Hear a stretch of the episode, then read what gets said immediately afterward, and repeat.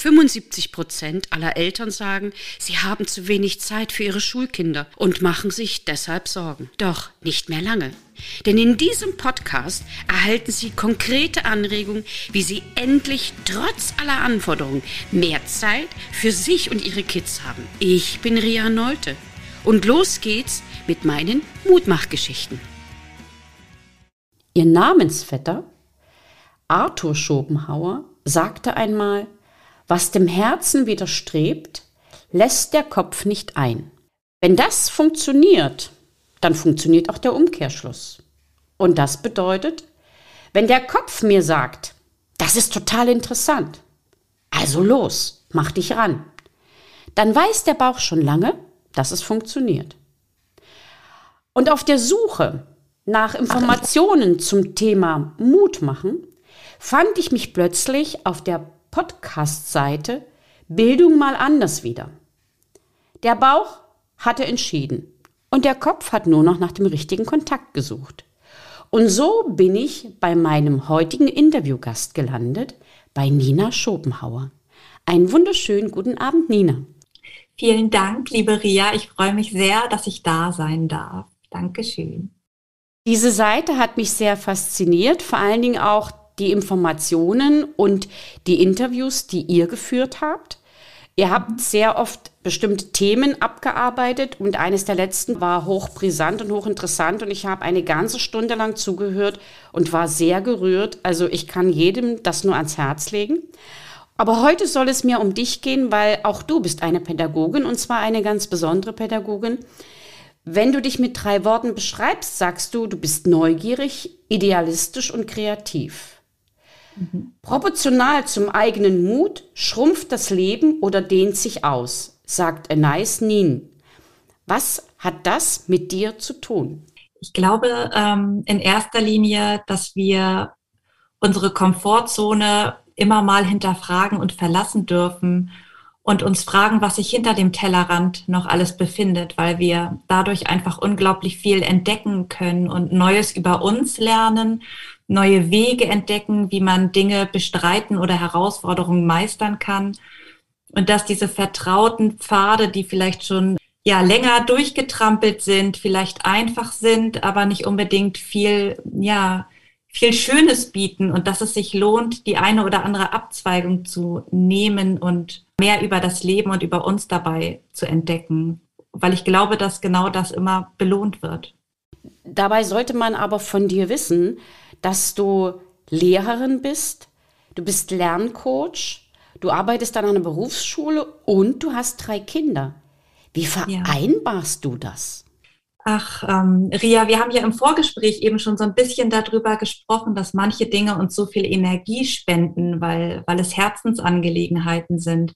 Und so ist das bei mir einfach auch. Ich ja, die Arbeit als Lerncoach, die ist für mich so unendlich bedeutsam, dass es mir ganz viel Kraft natürlich auch gibt und Sinn, wenn ich mit Kindern und Jugendlichen zusammenarbeite und es für sie eine Bedeutsamkeit hat und für mich eine hat, weil ich ihnen einfach helfe, die Weichen in ihrem Leben vielleicht neu zu stellen und Dinge über sich herauszufinden, die sie in ihrer Selbstwirksamkeit einfach ja ermutigen, weiterzugehen und Dinge auszuprobieren, dann, dann gibt mir das ganz viel Energie als Mama ist es für mich einfach so, dass ich zusätzlich zu meiner eigenen Schulgeschichte immer wieder auch an dem Punkt bin, dass ich merke, Schule ist aufgrund von den Strukturen, die vorherrschen, sehr herausfordernd und macht mit unseren Kindern viel, was nicht unbedingt mit Potenzialentfaltung zu tun hat, sondern was, was einfach auch schwächt zum Teil. Und deswegen ist der Podcast für mich eine Ausdrucksform und das Lerncoaching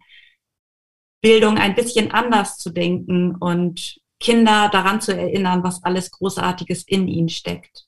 Ich habe aus ähnlichen Sichtweisen heraus meinen Podcast entwickelt und war der Meinung, dass ich eine von wenigen bin, die so denkt, wie sie denkt.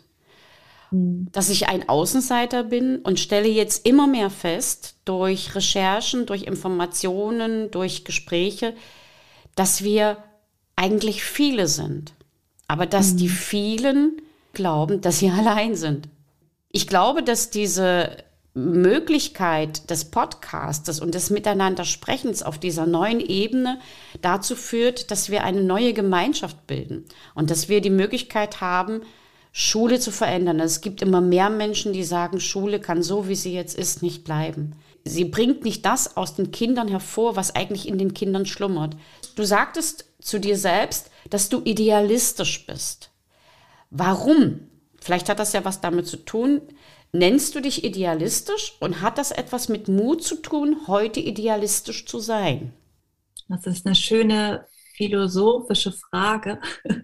Ich glaube schon, dass es immer Mut braucht, sich zu zeigen, wenn man in einem System groß wird, was eine imaginäre Masse aus uns macht, weil Schule natürlich so darauf ausgelegt ist, dass alle das Gleiche machen und Vergleich dadurch entsteht. Und es werden Antworten erwartet, es werden Ergebnisse erwartet. Das Individuum hat nicht den Raum, den es haben sollte. Also das ist so ein bisschen meine, meine Wahrnehmung dahinter. Und wenn wir dann unsere Wahrheit sprechen und uns vielleicht zeigen, so wie wir sind und vielleicht anders sind als die breite Masse, dann erfordert das für mich schon Mut. Das würde ich auf jeden Fall so unterschreiben. Und ob das ähm, idealistisch sein, Mut braucht. Ich glaube, wir brauchen Mut, um unsere eigene Verletzlichkeit zu zeigen und, und um unsere Wahrheit auch zum Ausdruck zu bringen und auch damit umzugehen, dass es vielleicht andere Menschen gibt, die die Dinge anders sehen. Mhm. Ich, ich finde deine Antwort wunderschön. Dazu habe ich auch eine ganz kleine Geschichte. Vielleicht hast du ja auch noch ein paar kleine Geschichten mhm. zu deinen ja. Lerncoaching-Sachen. Ich arbeite mit Schülern, die in Mathematik ab und zu Schwierigkeiten haben. Und da war ein Junge, der hat relativ schlechte Noten in Mathematik und dann hatte er aber irgendwann mal eine Aufgabe, die so ein bisschen außen vor war, aber die interessierte ihn. Und dann sagt er, wie macht man das hier?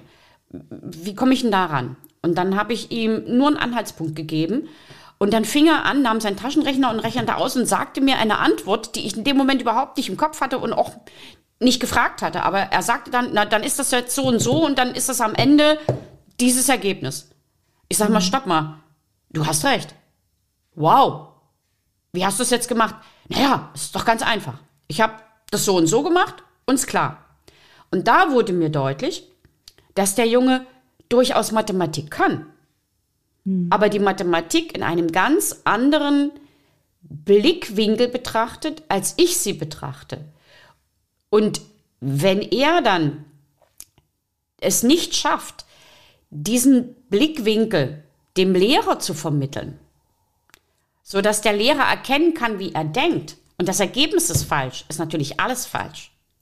Mhm. Das heißt also, es geht in vielen Situationen darum, dass man, dass man andere Wege geht als Kind, als die Erwachsenen gehen. Und das ist ja ganz normal, weil das Gehirn ja anders ausgebildet ist. Und außerdem ist ja jeder ein Individuum.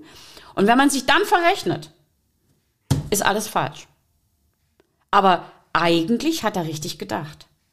Deshalb habe ich ihm dann den Tipp gegeben, ich sage, du bist ein guter Mathematiker. Lass dir das bitte nicht absprechen. Du musst nur lernen, dem Lehrer zu sagen, wie du gedacht hast. Und dann meint er dann, das schreibe ich mir auf. Da nehme ich mir einen Zettel, das schreibe ich mir rot auf. Ich kann Mathematik. Ich sage, ja, mach das. Ich kann Mathematik. Und weißt du, Ria, ich, ich finde das so schön, dass du das gerade sagst. Das hat für mich auch was mit Fehlerkultur zu tun. Wir können natürlich kategorisch gucken in richtig und in falsch. Und dann ist das die Entscheidung, die wir treffen. Oder wir gehen ins Gespräch und fragen nach, wie hast du dir das gedacht? Das ist kreativ ich habe ein anderes Ergebnis, erzähl mal, wie bist du dazu gekommen? Und dann sich dafür zu interessieren und den Gedankengang zuzulassen und zu sagen, okay, das ist auch eine interessante Herangehensweise.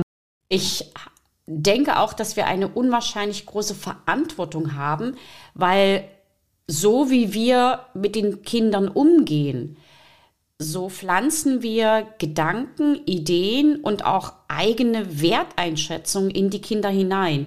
Und ich habe da einen wunderschönen Spruch gefunden von Henry Ford, der sagte, ob du glaubst, du kannst etwas oder ob du glaubst, du kannst es nicht, du wirst in jedem Fall Recht behalten. Dieser Verantwortung müssen wir uns bewusst sein und bewusst werden. Und ich glaube, da gehen wir noch sehr sträflich damit um. Als Lehrer, als Erwachsene, als Pädagogen, aber vielleicht auch als Eltern. Dass wir unbedacht mit Worten Pfeile setzen oder mit Worten kleine Stiche in die Herzen und in die Seelen der Kinder setzen, obwohl wir das vielleicht gar nicht wollen. Das heißt, wir müssen sehr achtsam mit unseren Worten sein.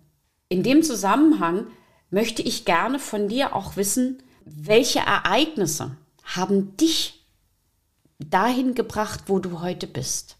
Das ist eine gute Frage. Da gibt es, glaube ich, ganz, ganz viele Ereignisse. Meine eigene Schulzeit auf jeden Fall. Ich hatte immer Schwierigkeiten in Mathe. Ich habe zu den Schülerinnen gehört, die es einfach nicht verstanden haben. Mein Vater ist Mathelehrer gewesen.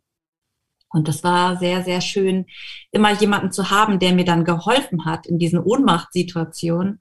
Und gleichzeitig habe ich in mir so diesen Glaubenssatz oder ich kenne dieses Gefühl von Prüfungsangst und von Hilflosigkeit und auch dieses zu wissen, es kommt eine neue Matheaufgabe, das kann ich nicht, weil du gerade so schön von Glaubenssätzen einfach auch gesprochen hast. Ne?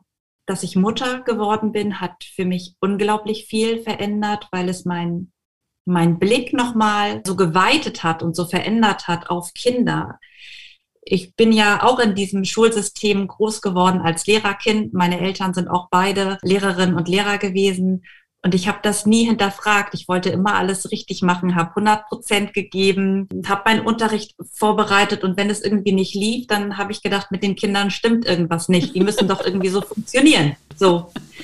Und dann, nachdem ich äh, Mutter geworden bin, habe ich, hab ich gemerkt, wie anders Kinder und wie unterschiedlich Kinder auch sind. Und das hat mein, mein Blick da einfach auch nochmal total verändert. Und dann habe ich ja die Ausbildung zum Lerncoach gemacht das war unglaublich erfüllend, weil es auf einmal kein Gegeneinander mehr so war. Ich habe in meinem Unterricht oftmals das Gefühl gehabt, ich muss Sachen machen mit meinen Schülern, auf die sie gar keine Lust haben und auf die ich vielleicht auch nicht unbedingt Lust habe. Und dann war das einfach irgendwie so hm, kein Mehrwert für beide. So will ich es mal formulieren. Und mit dem Lerncoaching war es auf einmal so, dass es ein Miteinander war, dass die Schülerinnen und Schüler sich hinterher bei mir bedankt haben, dass es so Klick gemacht hat bei ihnen, dass sie gemerkt haben, sie können Dinge für sich verändern und dass ich gemerkt habe, meine Arbeit macht einen Unterschied. Es ist ein Sinn dahinter. Ich kann, ich kann Menschen helfen und sie in ihre Kraft bringen.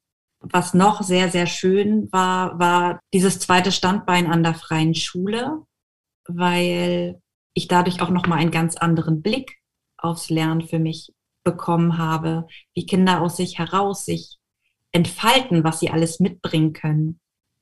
Wenn ich mir Kinder heute angucke und ich habe drei Söhne, der eine ist noch im Waldkindergarten, ich habe einen Viertklässler und einen Sechstklässler, dann merke ich, dass Schule aufgrund der Strukturen, so wie sie sind, mhm. Du hattest ja ähm, eben von diesen kleinen Verletzungen und Stichen in den Kinderseelen gesprochen, die wir im Schulsystem ungewollt als Lehrerin und Lehrer ja Kindern einfach zufügen durch das System, so wie es ist und vielleicht auch einfach durch dieses unbewusste Handeln.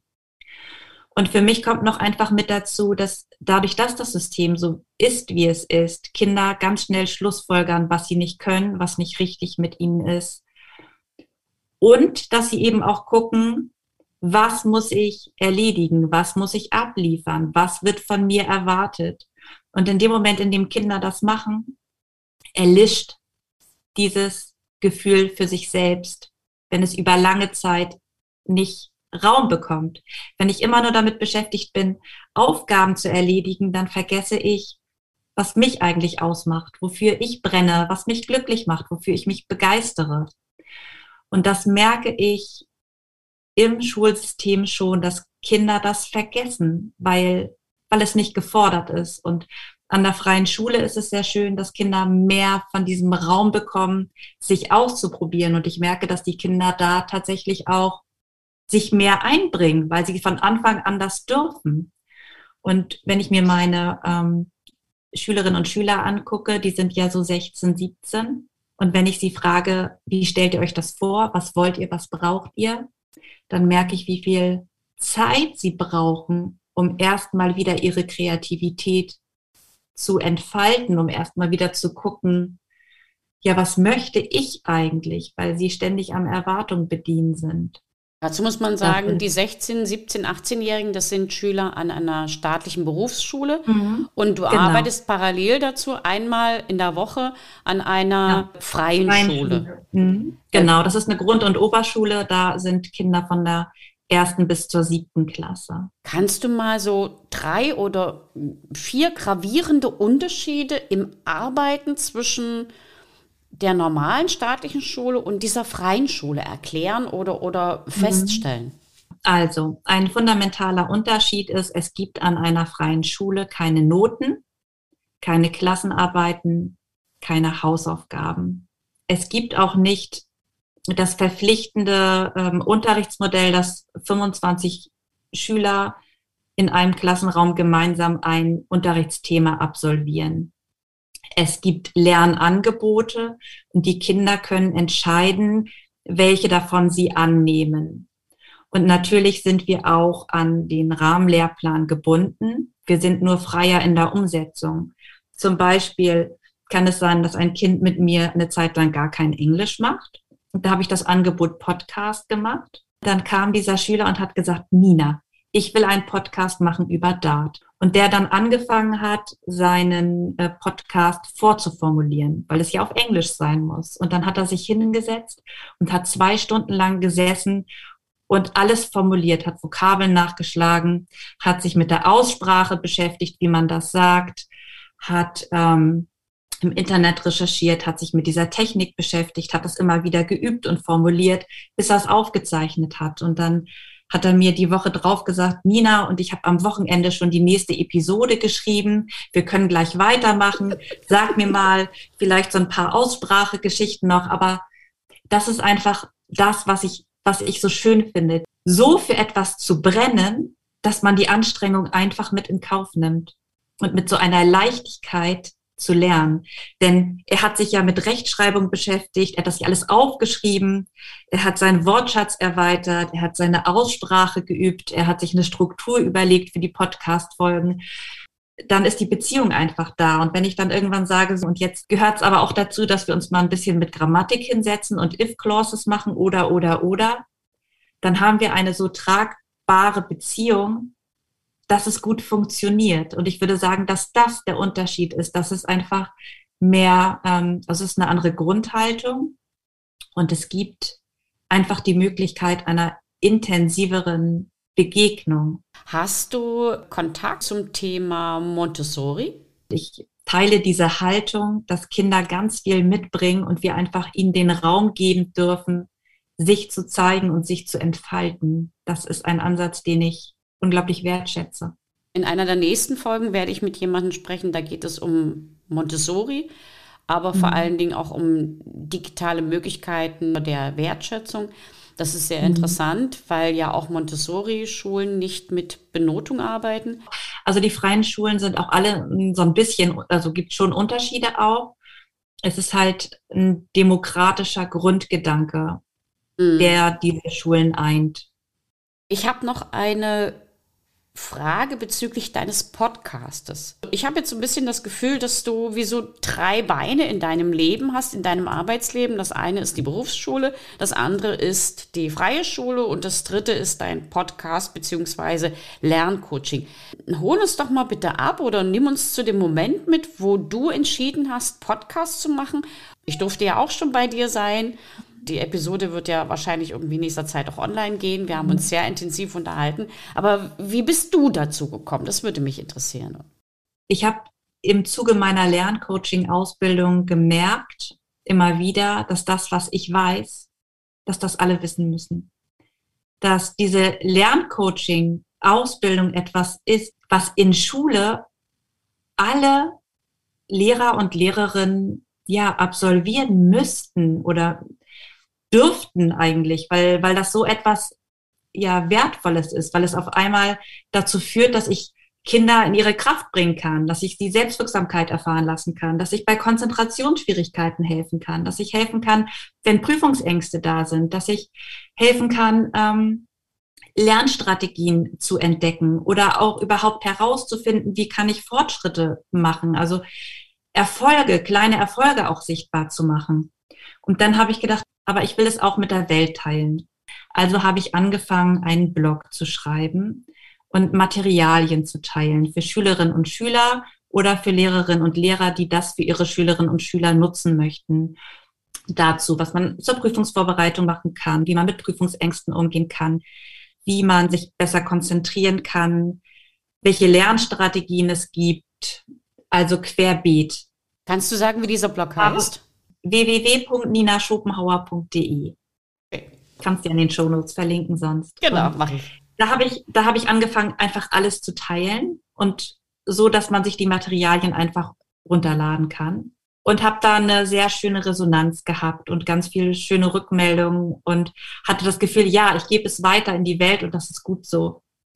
Und dann hatte ich die Idee, einen Podcast zu machen, habe aber immer diese innere Hürde gehabt, das schaffe ich nicht, das ist zu viel, ich weiß nicht, wie ich es umsetzen soll.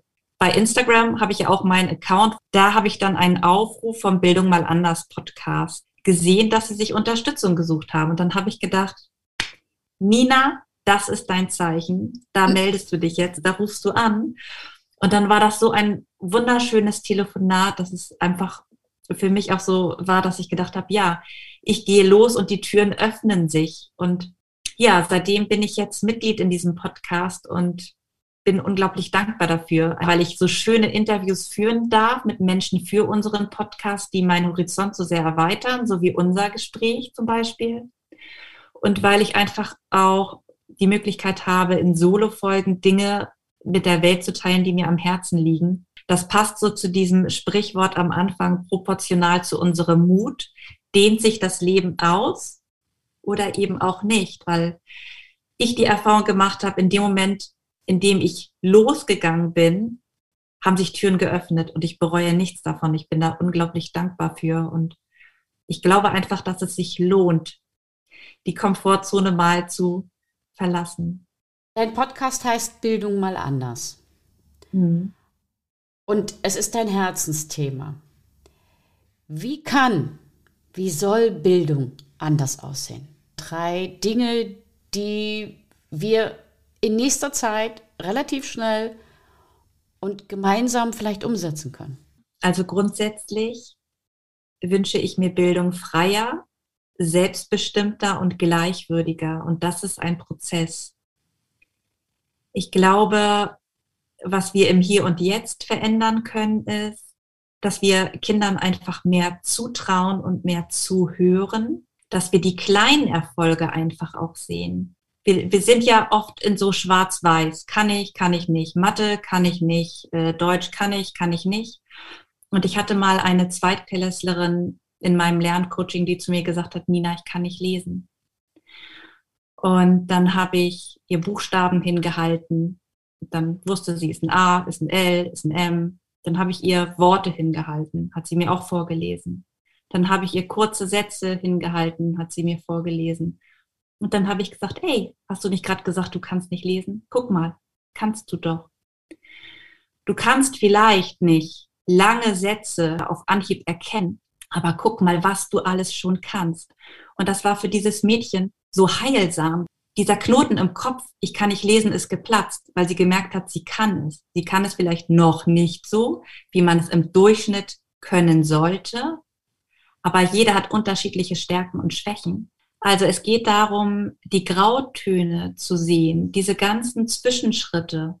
Nicht dieses, ich kann es nicht oder ich kann es, sondern was kann ich alles schon? Wenn ich mir eine Skala angucke von, ich kenne keinen einzigen Buchstaben und ich bin eine Leseratte, die die ganze Woche am liebsten nur Bücher liest, dann ist da eine ganze Bandbreite dazwischen. Und wenn ich dann für mich sage, okay, Buchstaben kann ich, kurze Worte kann ich, kurze, einfache Sätze kann ich auch. Leseratte, Bücherei muss ich nicht werden, aber ich möchte gerne ein bisschen sicherer sein.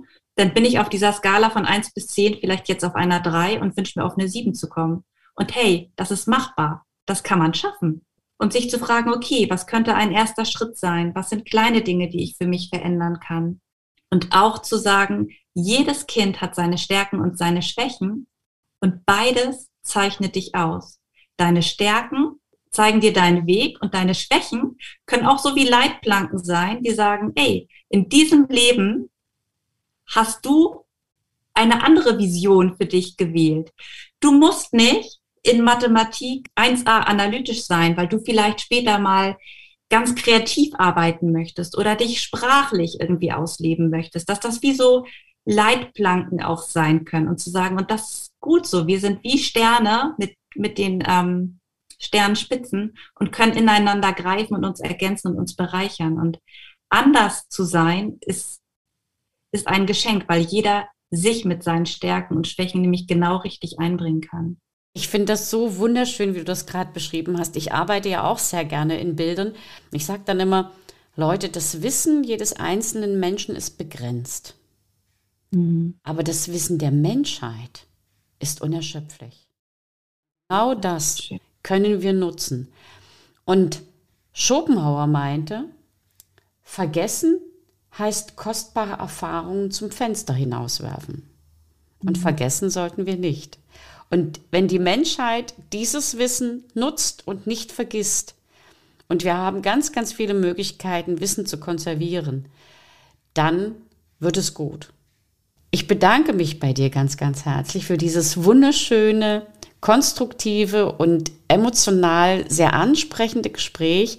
Ich freue mich, dass wir uns gefunden und getroffen haben. Ich glaube, wir bleiben in Verbindung und wir werden gemeinsam das Ding rocken und das Schulsystem verändern. Das hoffe ich und wünsche ich. Und bis dahin sage ich ganz, ganz herzlich, seien wir mutig, freundlich und negativ. Dann wird alles positiv. Ich danke dir ganz herzlich, Nina. Ich danke dir auch, Ria. Vielen, vielen lieben Dank. Und das war sie schon wieder. Die extra Portion Mutmachgeschichten. Und wie immer, ich freue mich auf Ihre Rückmeldung an podcast.rino-story.de. Als kleines Dankeschön für Sie und Ihre Treue erhalten Sie ein kostenloses 15-minütiges Beratungsgespräch mit mir. Bis zum nächsten Mal. Herzlich Ihre Ria Neute, bekannt als Rino Mutmacherin.